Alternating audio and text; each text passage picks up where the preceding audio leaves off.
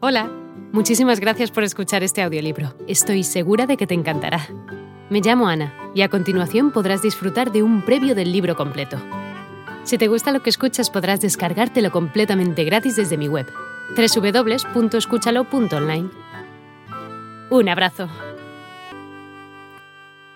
Escritores Beat, como Jack Kerouac, un antiguo estudiante de Columbia, William Burroughs, el escritor adicto a la heroína Herbert Hunk, el joven novelista John Clellon Holmes y un apuesto joven ladrón de carros de Denver llamado Neil Cassidy, de quien Ginsberg se enamoró.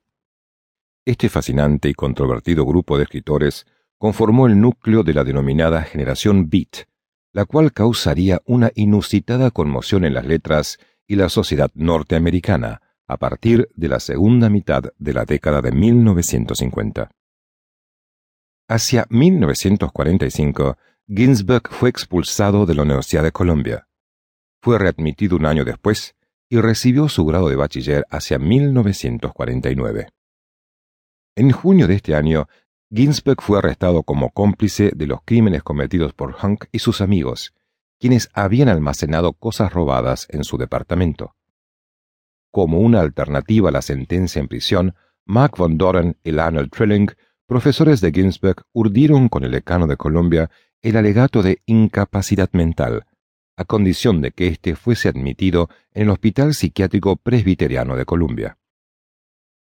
El poeta permaneció ocho meses en la institución mental, donde conoció y se hizo muy amigo del joven escritor Carl Solomon, quien era tratado allí por depresión. Este encuentro inspiró a Ginsberg para escribir uno de sus más conocidos poemas, en 1955. Carl Solomon, estoy contigo en Rockland, donde debes de sentirte muy extraño. Estoy contigo en Rockland, donde imitas la sombra de mi madre. El Renacimiento Poético. En diciembre de 1953, Alan viajó a México para explorar ruinas prehispánicas de Yucatán, sintiéndose impresionado por la presencia de chamanes, a los que contactó y mediante ellos se introdujo en rituales místicos donde terminó por experimentar sus alucinógenos naturales. A su retorno se sentaría en San Francisco, donde conoció a Peter Orlovsky, quien se convirtió en su pareja estable por más de 40 años. Hacia 1954, su mentor poético William Carlos Williams lo presentó ante las principales figuras de la vida literaria de San Francisco.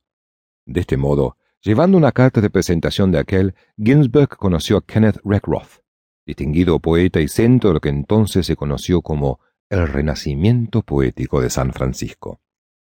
Liderada por Reckroth, esta activa comunidad literaria del área de la bahía de dicha ciudad incluía a Lawrence Ferlinghetti, Michael McClure, Gary Cinder, Philip Wallen, Robert Duncan, Jack Spicer, Philip Lamantia y otros escritores y artistas de diversas disciplinas. En octubre de 1955, Ginsberg leyó una parte de su célebre y extenso poema Aullido, Howl, ante una audiencia emocionada de 150 personas, en un histórico recital de poesía en la Galería 6. Howl and Other Poems, Aullido y otros poemas, fue publicado en 1956 por la mítica editorial Luces de la ciudad del poeta Lawrence Ferlinghetti, incluyendo un prólogo de William Carlos Williams.